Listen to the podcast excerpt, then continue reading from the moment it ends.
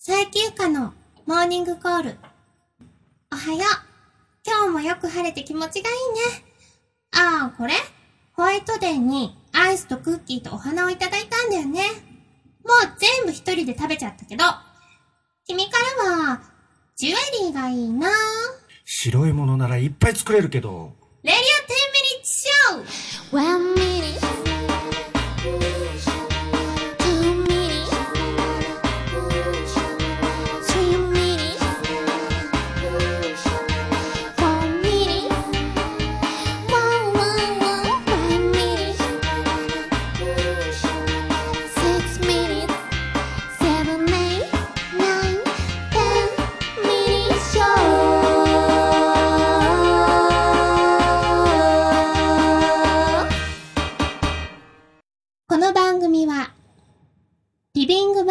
バー5、よくケロの琉球フロントと、アコースティックギターショップ、ホーボーズの提供でお送りします。息子が俺の青春をつまびき始めた。そろそろいいかな。新しい青春を見つけに行っても。東京お茶の水アコースティックギター専門店ホーボーズはマーティンやギブソンのヴィンテージギターから国内外のルシアメイド今話題の折りたたみギターまで幅広く取り揃えております。委託販売や買い取り査定はもちろんのこと。自社工房も完備しておりますので修理やカスタマイズにつきましてもお気軽にお問い合わせくださいませ。ハーバディオ10ミニッツショー。この番組は池袋リビングバー5で行われる毎月第2日曜日のイベント10ミニッツショーの出演者やパフォーマンスについて掘り下げまくっちゃうエンターテインメント発信番組です。お相手はファイブのマスターこと末広明と。アルファボイス佐伯ゆかです。今日のモーニングコールは東京都の SM さんからでした。ありがとうございます。それでは今夜も最後までお付き合いお願いします。白いのはすぐ出せる。ファー池袋ヴィンテージエンターテイメントここはみんなのしゃべり場リビングバー5今夜も素敵なひとときをあなたにはい、始まりました。第52回レディオ10ミニッツショーのお時間でございます。今日はね、天気がいいが悪いとかそういうことではないね。はいろいろありましたね。い。いろいろありました。でもよかった、無事で。そうですね。今日もまたこうやってねはい、はい。やれてることが。うん。はいよかったよかった本当。によかったです。えーでは、早速、ふつおたを読んでいきます。まずは、東京都のおさまさん、ありがとうございます。ゆかさん、せいさん、こんばんは。こんばんは。春が近づいてきていますね。桜の開花予想は3月の終わり頃で、4月の10日前後に満開になるそうです。ここまで書いて地震が発生しました。うんそれあ、ここまで書いてる途中だったんですね。ああ、地震と津波でお亡くなりの方々、ご冥福をお祈りいたします。うんゆかさんとせいさんは地震があった時どうされていましたか？私はこの投稿を打っていて自宅にいたので、倒れそうな棚を押さえていました。うんうんさて、3月6日のトロピカルキッスボリューム2お疲れ様でした。今回はゆかりとみさとに加えて、アルバイトのなお姉が加わり、ますます賑やかなカフェになりましたね。しかし、一番背が低いのに、なお姉とはこれいかに。確かに。そうかもしれないですね。今回はコメディあり、ファンタジーあり、SF ありと盛りだくさんで飽きない内容でした。第1話は超絶シェアハウスライフ。脚本は、え、脚本と絵をなおさんが担当したドタバタコメディ。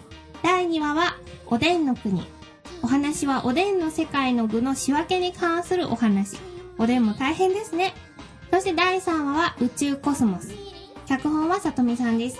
地球ではない惑星ガロナからの留学生、つまり宇宙人と地球人の女の子との交流を描いた SF でした。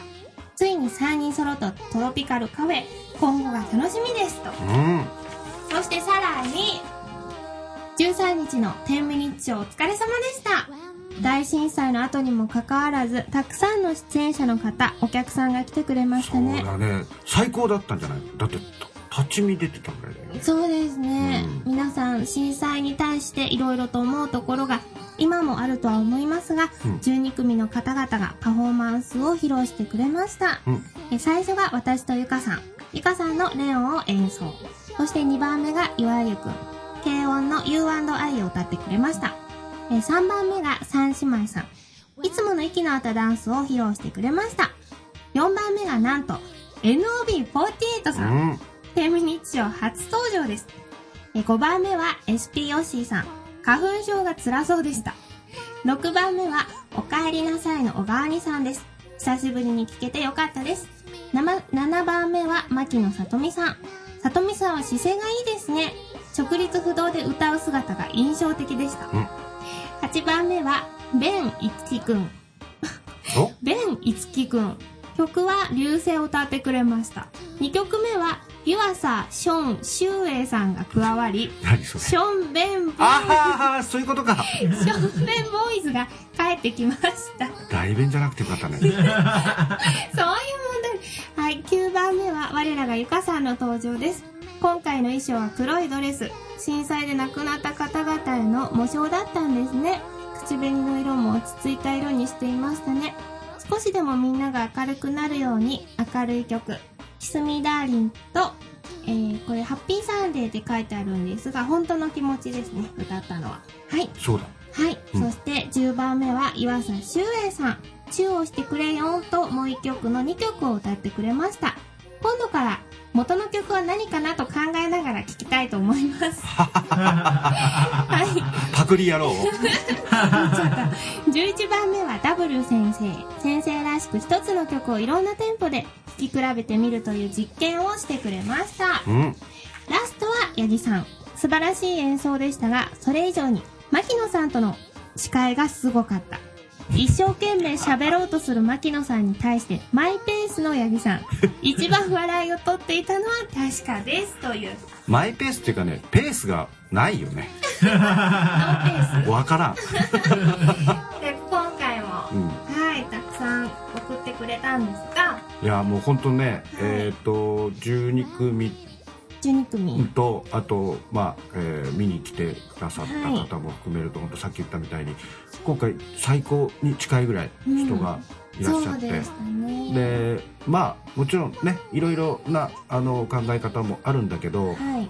俺この間もあの、まあ、ゆかちゃんにも言ったけどうん。あの一人でいるのが一番いろんなこと考えたりそのテレビもずっとああいうことあの情報だけなんで情報も大切なんだけど、うん。あの人によってはそのことによってすごく陰鬱になったりとかってするから、うん。一人でいる方はなるべくその複数の人といる、で実際あのもうここもねさっき、はい。あのおっさまさんがどうでしたかってこう聞いてくれたんだけど、5も棚から CD ラックがドン落ちたり、はい。お酒がこう落ちたりした時に外に出たらみんなここら辺の人が全部出て、うん。えーみんなで固まって。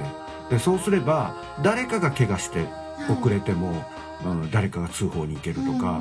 一人だったらあの歌歌っててやっぱ分かるけど声を出すってなかなか難しくて。うん。し視線をちゃんとした状態で入れればいいんだけど、うん。なんかの下敷きになったりとかね、はいですると普通の人ってそんなに声出せないから。ね。やっぱり最低3人。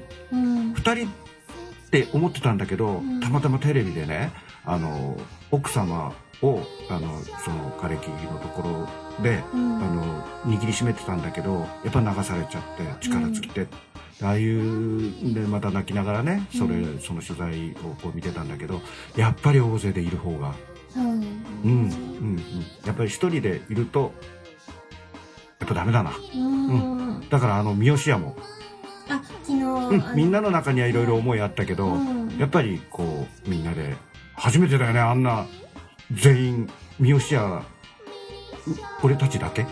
みたいな。あお客さんが。ほぼ。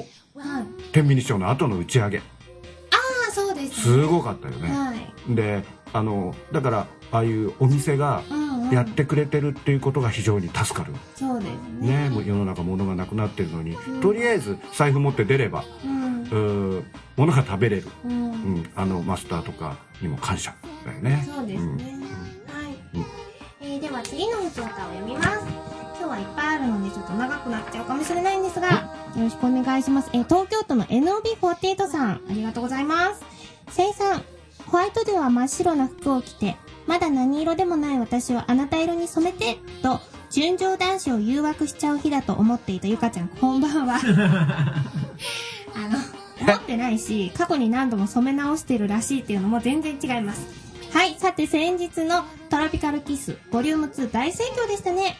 前回に引き続き、血生臭い復讐劇だったわけですが、特にゆか様が、なぜかたどたどしい日本語で、やっちまいなと叫びながら日本刀で敵をバッタバッタと切りまくるシーンは 圧巻でした。ああ札幌で木刀やく釘バットを振り回していた経験が役に立ったんですね。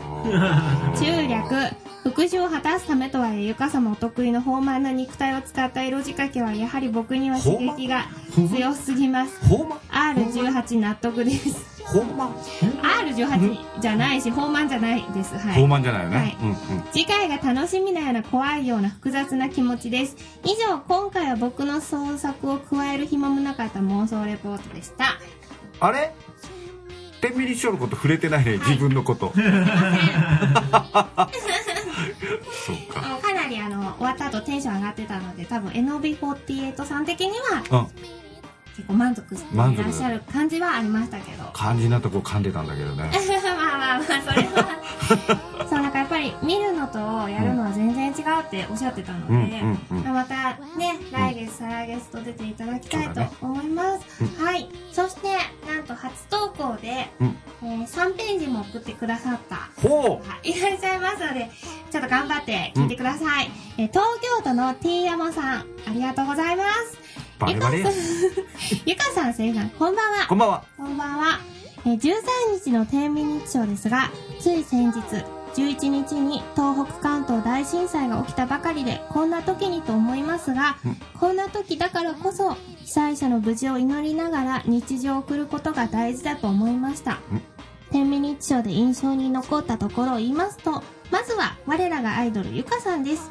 黒いドレスが印象的で、ブラックな感じでした。ブラックな感じ。ゆかさんの黒い一面が見れたような。暗くないよ。ブラックエンペラー 言うまでもないですが、歌もやっぱり良かったです。え次は今回初鑑賞の三姉妹さんです。え姉妹三人で登場。三姉妹さんは特に踊りがセクシーでかっこよかったです。それとグラさんが最高にグッドでした。そして、今回初出場の NOB48 さんの朗読。んとても親しみやすい声ですぐに物語の情景が頭に浮かんでくるようでした。ただの AKB 好きの親父じゃなかったんですね。今度は AKB48 の歌踊りを期待しています。しかし、ステージが狭いので厳しいところがあります。生産に改築をお願いしないといけませんね。改築でなるのかな？そうです。バガエだバガエ三姉妹さんも相当思ってますね。はい。えーそして14日は三好屋さんでゆかさんのプロモーションライブがありました。ライブは午後7時から始まり、8時、9時、10時と計4回、各4曲ず ,4 曲ずつでした。途中ゆかさんはその場に居合わせたお客さんに T シャツにサインをお願いされていました。その後しばらくその人たちとホステストークをして、え？ホステストークをして、あの楽しくお話しさせていただいて、うんゆかさんに魅了された彼はドンペリの代わりにゆかりん T シャツを注文していきました。全然違うわ 全然違う。他のお客さんたちにも、ゆかさんと湯浅さんで勧誘して、さらに二人がゆかりん T シャツを買っていきました。そうだそうなんです。湯浅さんは新たに MVP の称号を得たようです。あちなみに CD も売れてました。ゆかさんおめでとうございます。そして買っていただいたお客様ありがとうございました。もう完全に T さんこっち側の人ですね。いや、本当にあの、この T シャツをうん。湯浅さんと、湯浅さんがこう、買ってくださいよって言ってくれた方がいて、うん。その方あの、以前にミオシアでライブをした時に、あの、合いの手を、遠く簡単から遠くからほ言ってくれてて、うで、その時のこと覚えてくださってて、んなるほど。で、今のハッピーサンデーの曲は今も頭に残ってたって言わあれて、それで CD と T シャツを買ってくあれた。毒牙にはまったと。いや、違う、違います。うあの、本当に、うた偶然その日いらっしゃってたみたいで、はい、今度はゆかりん T シャツを着てぜひ来てください。はい、その後一段落ついてこんな話になってました。湯浅さんから、うんに向けて放たれた突き刺さる言葉が、うん間に座って壁となっていたトモさんに刺さり、生産に届かないと。確かに、田舎屋のトモさんは体が大きいですが、しかし、その時トモさんより前に座っていたのがゆかさんなのです。ではなぜゆかさんには刺さらなかったのかと。それは一重に、とっかかりのないスリムで細いスレンダーボディが、その言葉を軽く受け流したのだと感じます。取っかかりがないさすがゆかさん。エレガントです。あれ最近からのエレガントってそういうことなんですか？あ T 山さん、あの、早くないですか？向こう、こっちに来るのが。な、なんだろう。もう味方がいなくなっちゃってすごい寂しい。だって昨日電車はい。が止まってたから私とはい。ファイブで一夜を共にしちゃったんでもう こっちの人よ。そういう仲なんですね。そう、あの、T 山さんは、うん。停電で電車がなくってうん。帰れないの分かってても、うん。来てくださったんですよ。そうなのよ。本当に嬉しくて。ゆかさんに会いたいがために。本当にありがとうございます、えーその後三好屋さんを出てから、えーみんなでカラオケに そうですね行きましたね。うん。ゆかさんは初めに生産の選曲の演歌を歌ってました。は文句を言いながら拳をぐるんぐるん聞かして男の生き様を見せてくれました。ちょっと歌い終わった後の覚えてろも可愛くてよかったです。ゆかさんは演歌バラード系の歌セクシーボイスソングなど何でも歌えて芸達者でオールマイティーなところが魅力の一つなんだと改めて感じました。ゲイだ本当にありがとうございました。とえー初投稿にしてすごくたくさん送ってくださった T 山さん、あうん。りがとうございます。うん。ふつおたは以上です。はい。ではでは。では。佐伯ゆかカミングアウトニュースのコーナーこんばんは、ゆかがわさゆきせるです。東京都のおっさまさんからのニュースです。池袋を中心に活動を続けるアーティストの佐伯ゆかさんの新曲の制作発表会が南池袋のバー5で行われました。新曲のテーマは体の主に上半身にコンプレックスを持った女性の複雑な思いであると発表されました。あえ具体的にはその体の部分に対する劣等感から整形手術を決意しビバリーヒルズに渡り見事コンプレックスを克服し日本に帰国。初めは胸を躍らせ仕事にプライベートにと120%の力を発揮。しかしある時本当の自分について悩み迷ってしまう彼女。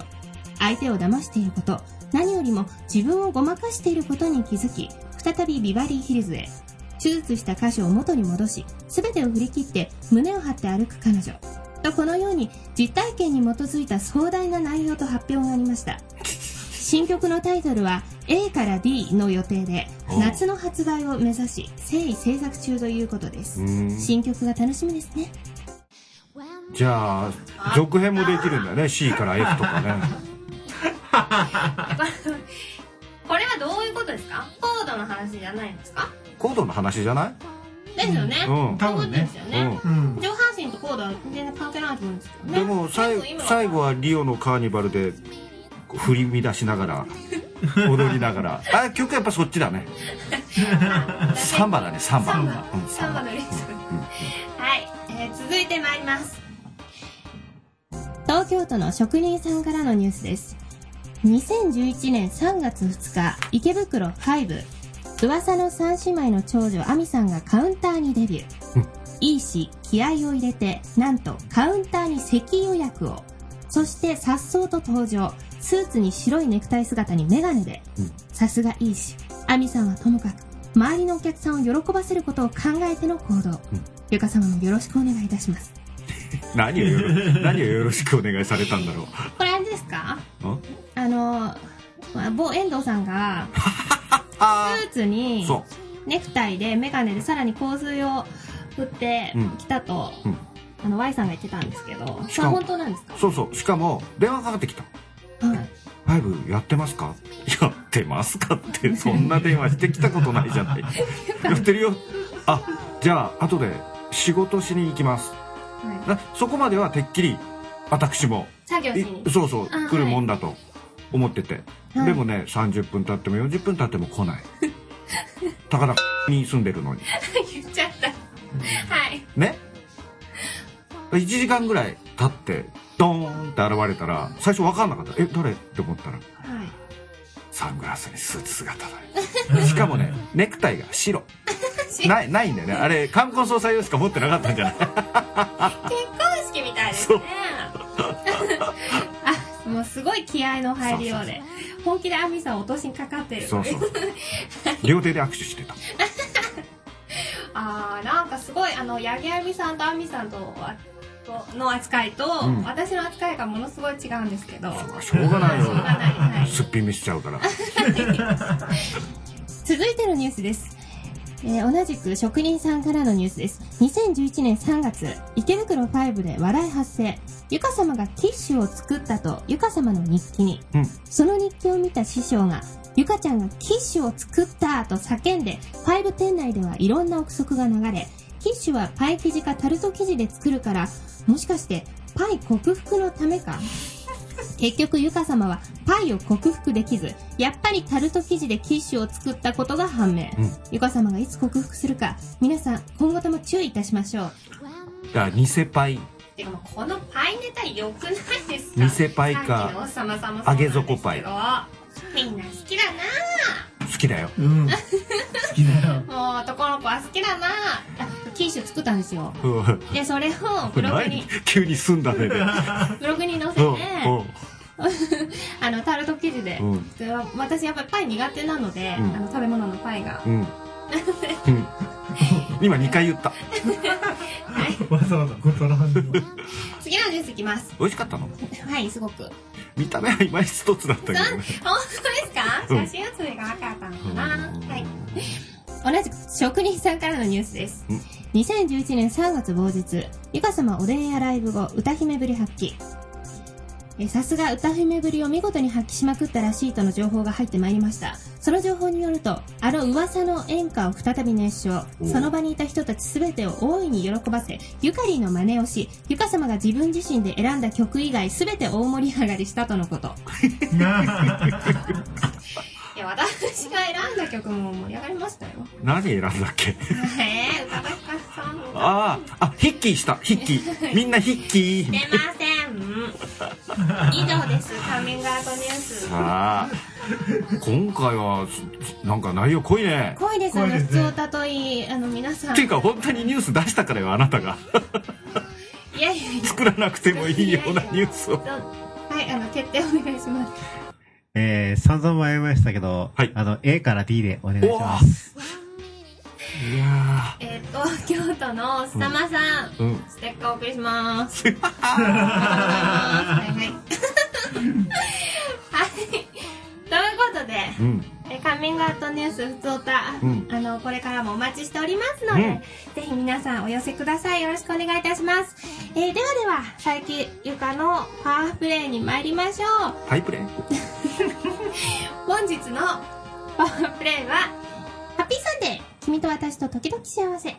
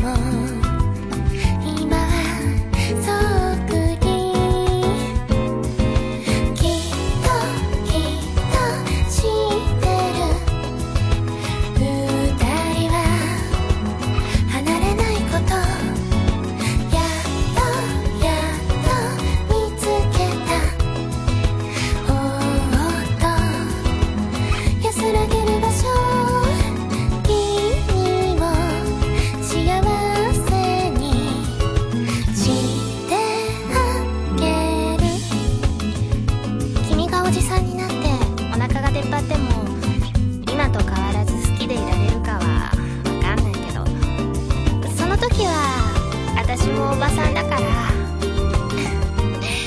君しかいないんだろうな。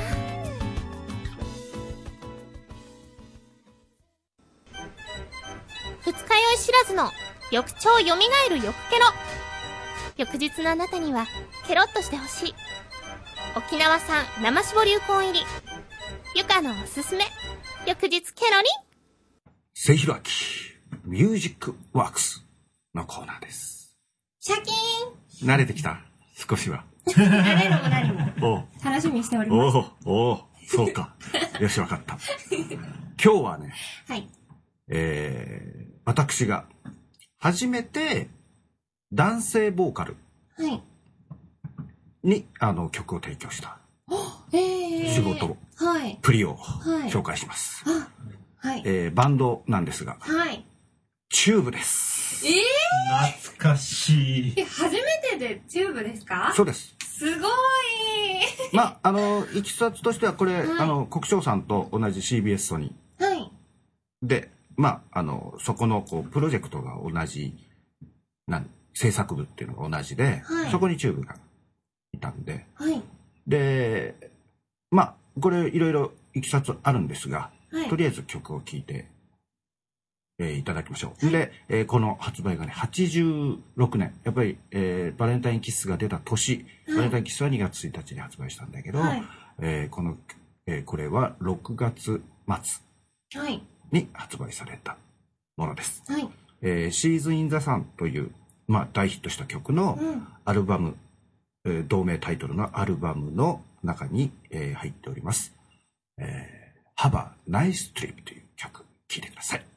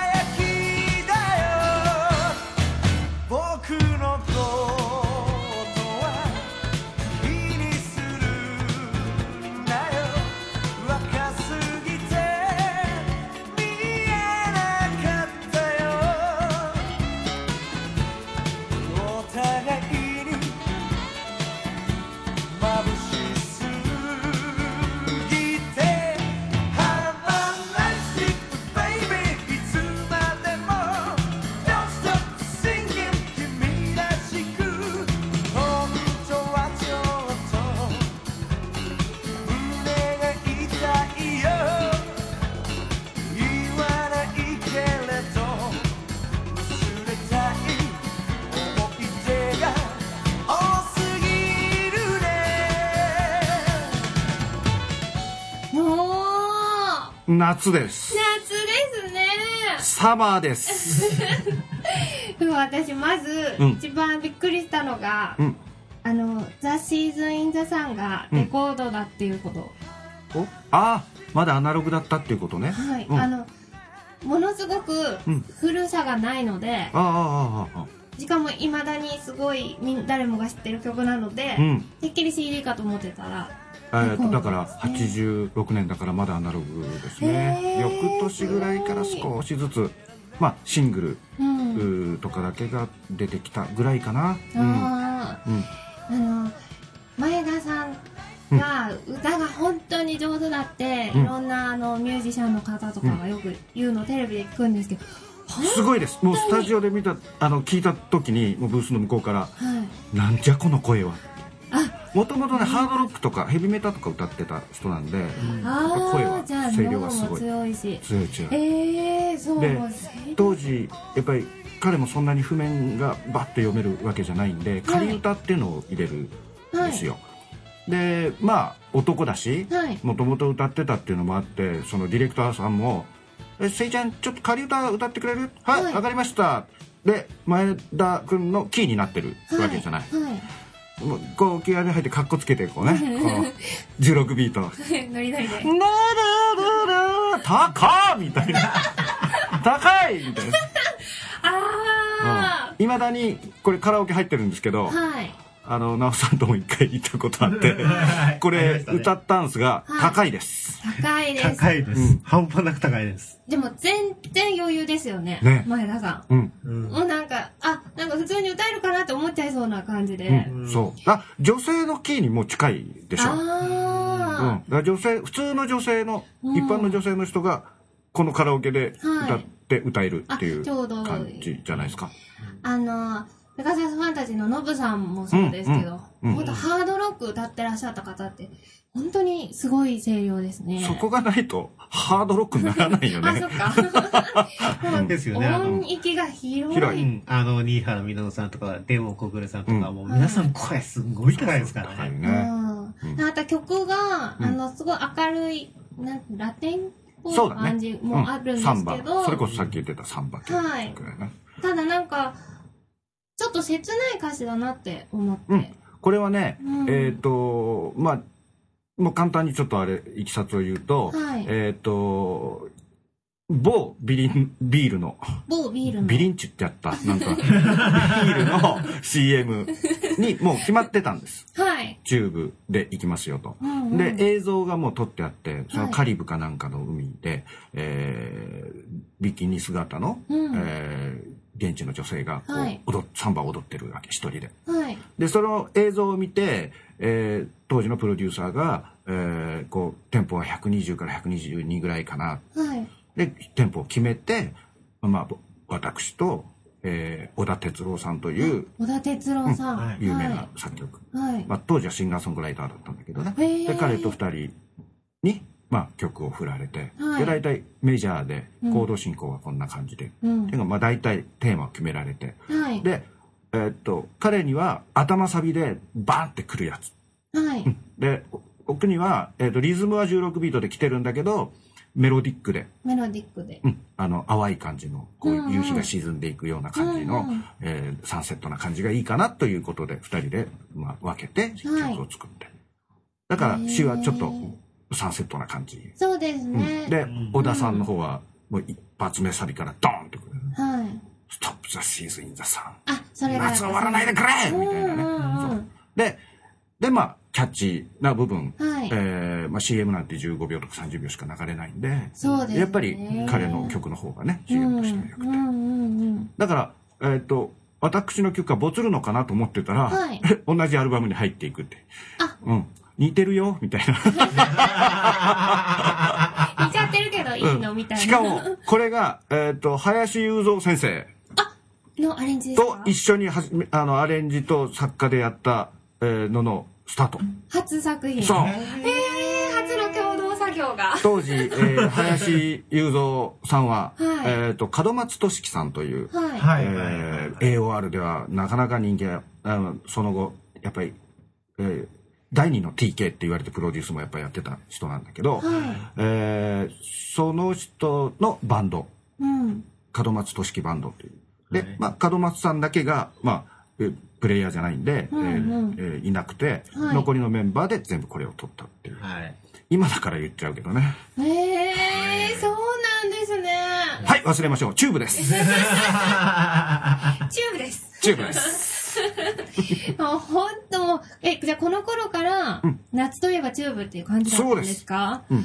夏といえばチューブと杉山清隆。はい。杉山清隆さん。うん。そうそう。はい。はい。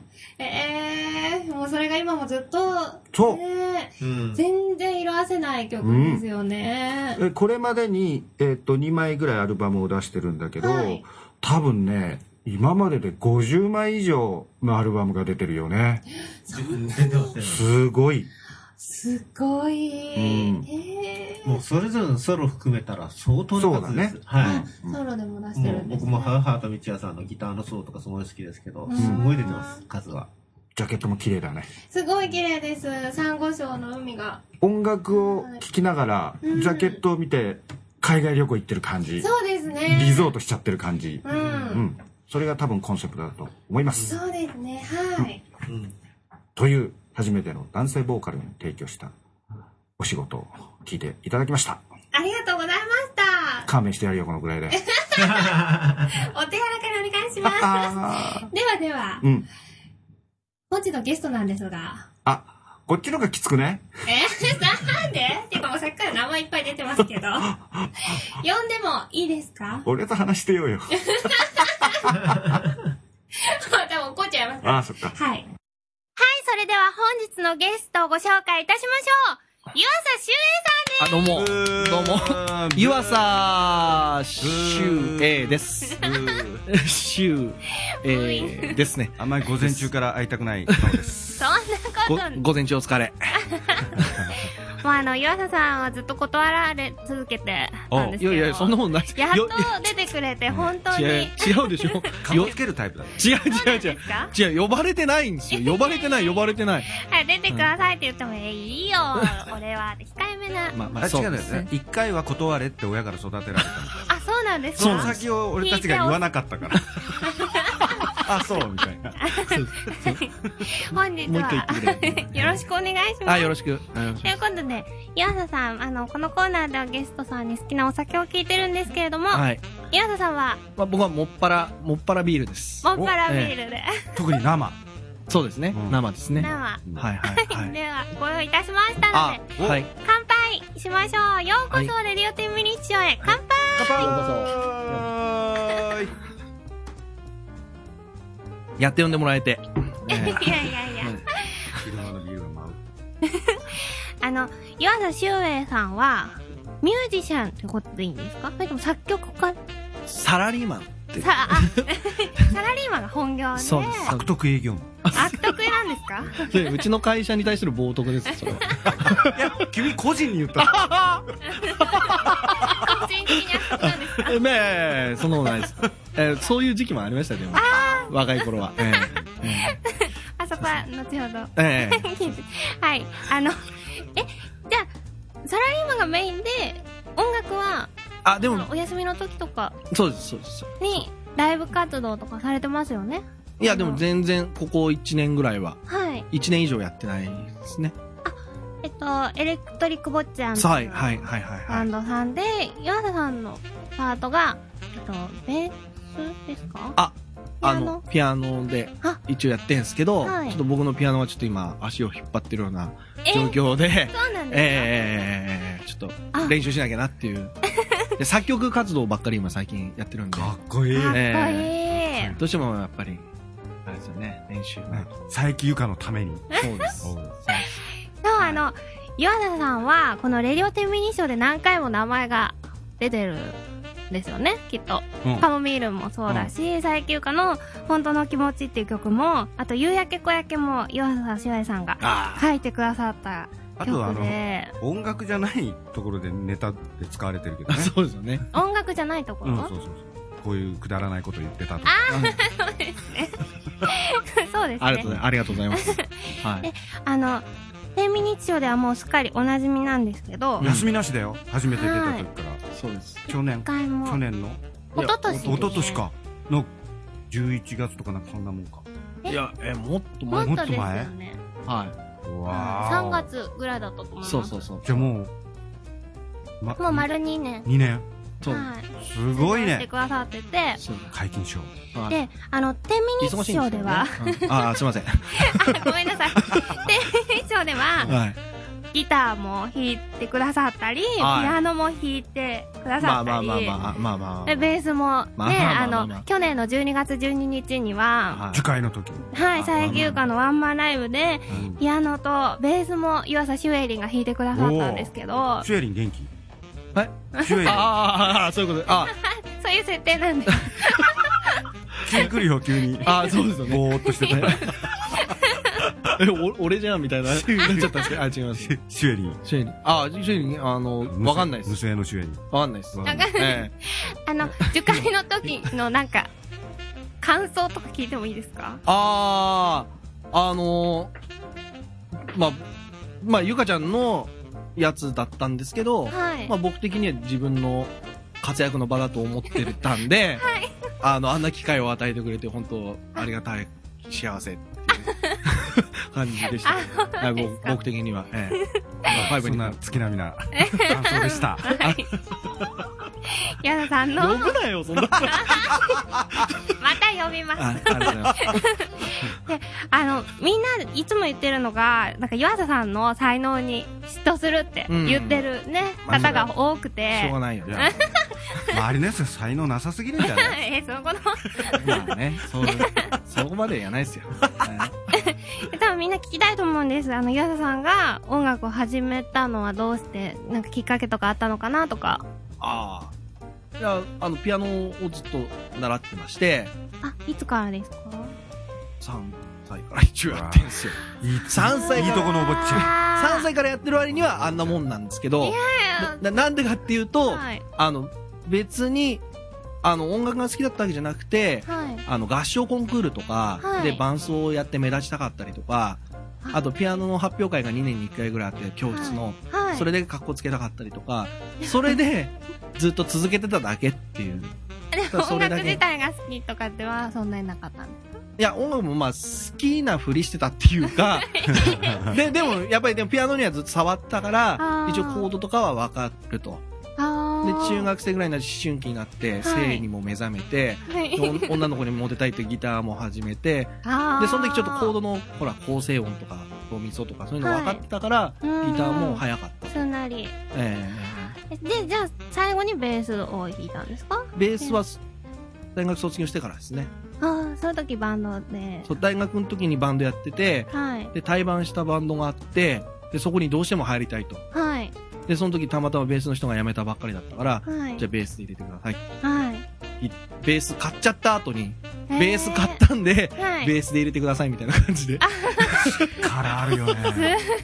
い。まあ、頭金なしのローンで買ったんですけどね。あーあ、そうなんですか。そそんな感じです、そんな感じです。ええじゃあ、あの、好きなアーティストさんとかはでもいたんですよね、え、いたもちろん。いたいたいた。だはい誰まですか、あ、ビリー・ジョエルから、はいまあまあ、その前にはまあ恥ずかしいのがいろいろあったんですけど、何ですか？に日本のバンド、いや、それはまあ、おいおいなんですけど、おいおい。え B'z？B'z？え そそれだけはありえないですね。好きになる要素が一つもないですね。まあ、まあ、こういう話はまあ、さておき。これこれ公共の電波ですそうですよね。やめましょう、やめましょう。ビリー・ジョエルとか、だからシンガーソングライターが、うんうんエルトン・ジョンとか、あうん。で、そ、で、大学入ってから、遅いんですけど、ビートルズ始めて、あ。はい。で、いろんなパート、ベースはこういう音鳴ってるとか、うん。ギターはこういう絡みをしてるとかう、ん。なんかそういうのを、なんかちょっと目覚めて、はい。そうそう。で、ベースがブン、ブンブン言ってるとか、うん面白い動きしてるやつとかが結構好きになって、ベースはもともと興味あったから、はい。こうバンドを始めて、まあ、ベースもちょっとやってみようかな。ポール・マッカートニー。そうそう、ポール・マッカートニーとかですね。うんうんうんあと、XTC とかう、んうんエルビス・コステロとか、うんベースが変な動きしてるのが僕好き。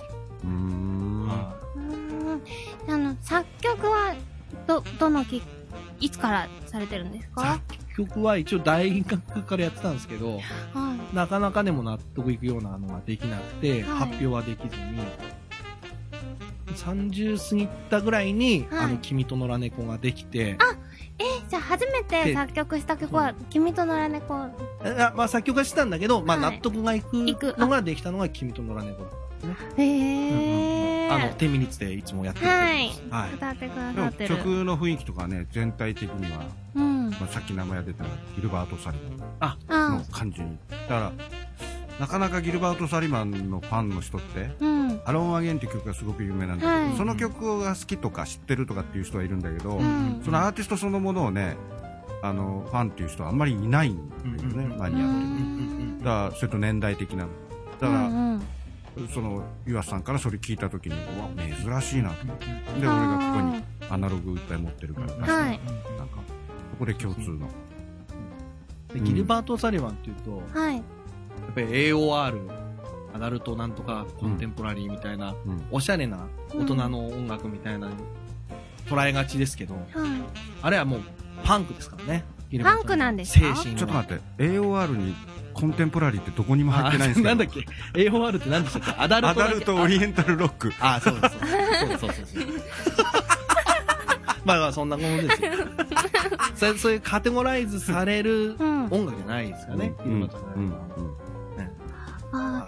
歌詞がもう、あやばいっすそうそう。ジャンルに収まらないええ。あれはもうあれですよね。うん。ああのこの前ギルバート・サリバンのうん。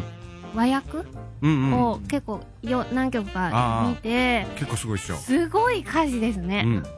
だからあの曲が結構ポップなそう。感じだか。からそういう歌詞なのかなと思ったら構深刻な歌詞というか。うだってギルバート・サリバンのファーストからずっとアルバム聴いてると何人人死んでんだみたいな世界だあそうなんですか爽やかに青春の悩みを歌い上げるみたいな。うん。うんうんうん。そういうのが結構甘酸っぱいというか、はい。切なくなっちゃうっていうか、そういうのありますよね。うんうんなん。かそういうのが安田さんはおあ好きなんですよね。し詩は結構そういうの好きですね。あでご自身で書く歌詞はうん実体験とか入ってるんですか、あーあ、まあ、完全に。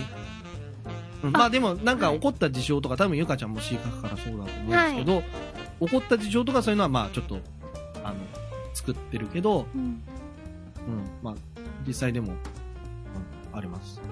キャバ嬢の歌も？多分、ああ、そうそう。ここカーンって後で言う。まあ聞いてないだろうけど。実名出すかよすごいもう印象に残ってて。会いたいと 違います。あの曲いいいい曲ですよね。いい曲です。自分で作っといてなんだけど。はいはいあれ今度佐伯優香が演じればいいじゃないあの人え？ドラマ仕立てで マジだね。カン おっそ。じゃあ手をつなぎたいって思ってくれますかね岩だ佐さんが。誰が？岩佐さんが。まあそれはお好みがいろいろあるだろうけあ、ど そっか。はい。俺わかがりました。代弁することではないはい。それでは、そろそろお時間なんですけど、あ、はい。お岩佐さん、何か言い残したことありますか？なんだよこのご時世だけにそうです。いや、まあ、と、とりあえず、あの、ど、どんな感じになるのかなと思ったんですけど、ラジオ、あの、た楽しく、やらせていただきありがとうございます。うん。なんか、今年からちょっと、ラジオも趣向変わって、はい。なんかやって、ちょっと音楽的な番組にしようかなと思った矢先にこのざまだよ。えー、どんなじゃあ玉呼ばなきゃいいのに。もう音楽的な話したと思うんですけど。あれ？あれ今日ケーキもらったねケーキ。はい、ごちそうさまでした。ホワイトデーにね、ねそう、すごい美味しいチョコレートケーキいただきました。はい。岩瀬さん、またぜひ、あの、あ遊びに来てください。嫌じゃなかったら。あ、いえいえ、それでは、最後に曲紹介をお願いしたいんですけど、ここはやっぱりギルバート・サリバンでしょ。え違うで、今度の曲はギルバート・サリマンっぽいですからね。あそっくりなんて言ってたそうそうそう。そういうの得意だ。はい。あ、えっ、と、じゃあ、あの、12月に、あの、僕がピアノを弾かせていただきまして、あの、菊池陽太がギターをアレンジしてくれた、はい。あの、カモミール。おキムヨルキムヨールじゃないですね。あカモミーあ、で、最休暇、えー、歌、そして歌詞と、あの、爽やかな、えー、なんか女神のような歌詞の、いや、曲です。えー、カモミールです。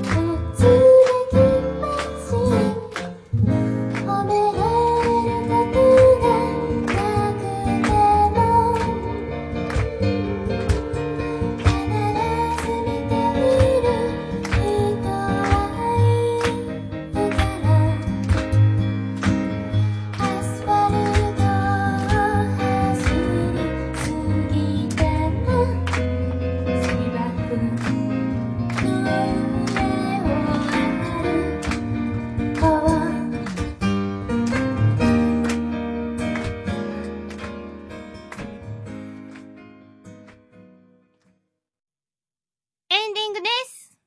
そこで告知をいたします。うんなおさんからお知らせが。はい。えー本来ですと、ゆかちゃんがご紹介するとこなんですけれども、私、ナオスがご紹介いたします。まずは、今週末3月20日、B 型人間集合パーティーです。19時スタート。3500円飲み放題プラスお料理です。今回のラジオ天ミッチョのゲスト、湯浅修英さんも確か B 型。B 型の皆さん、ぜひお集まりください。お待ちしております。そして、翌週、3月27日、女神たちが舞い降りる夜に、佐伯ゆかちゃん、八木あゆみさん、そして北川ゆきさん、えー、3人の女性によるイベントです。こちらは2000円ワンドリンク込みとなっております。17時30分オープン、18時スタートとなっております。ね、ゆかちゃんとあやみさんとゆきさん、久しぶりにこの3人の取り合わせとなります。ぜひ、ご来場の方よろしくお願いいたします。ということで、今回はインフォメーションを直すが担当いたしました。最休暇のソロデビューマキシシングルがただいま全国で絶賛販売中です収録された曲は「ハッピーサンデー君と私と時々幸せ」12月26日遠くからメリークリスマス。そしてレオンの3曲です。この CD でいろんな最休暇を感じてください。レディオ10ミニッツショーは第1第3火曜日配信です。ねえお姉ちゃん。ぺったん教の総本山はどこにあんの？埼玉県じゃない？じゃないって。お姉ちゃんも信者なんでしょ？それはね、教祖の佐伯ゆか様に認められた人しかわからないのよ。えさあ、お姉ちゃんも十分つるぺったんなのに。おだまり私程度じゃまだまだたどり着けないの。秩父には。秩父って言っちゃった。今日の姉と弟のバイオレンストークは埼玉県の士官さんかっこ大型さんです。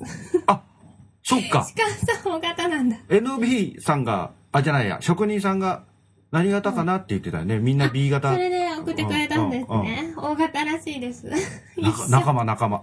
やだ、なんか嬉しくない。なおさんもみんな仲間。はい、士官さんありがとうございました。秩父か。また来週、あ、また4月5日。